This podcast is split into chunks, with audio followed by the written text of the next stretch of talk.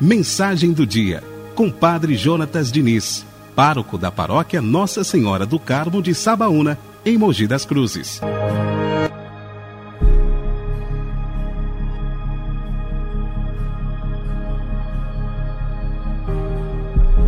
Vinte e seis de maio de dois mil e vinte.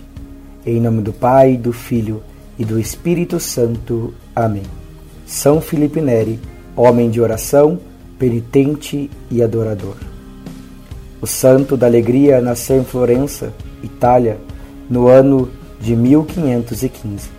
Depois de ficar órfão, recebeu um convite de seu tio para que se dedicasse aos negócios. Mas, tendo vida de oração e discernimento, ele percebeu que Deus o chamava a um outro negócio, expressar com a vida a caridade de Cristo. Neri foi estudar em Roma, estudou filosofia e teologia, deixando-se conduzir e formar pelo Espírito Santo. E mesmo antes de ser padre, visitava os lugares mais pobres de Roma. Formou uma associação para cuidar dos pobres doentes. São Felipe disse sim para a glória de Deus e iniciou a bela obra do Oratório do Divino Amor, dedicando-se aos jovens e testemunhando sua alegria. Vivia da divina providência, indo aos lares dos ricos pedir pelos pobres.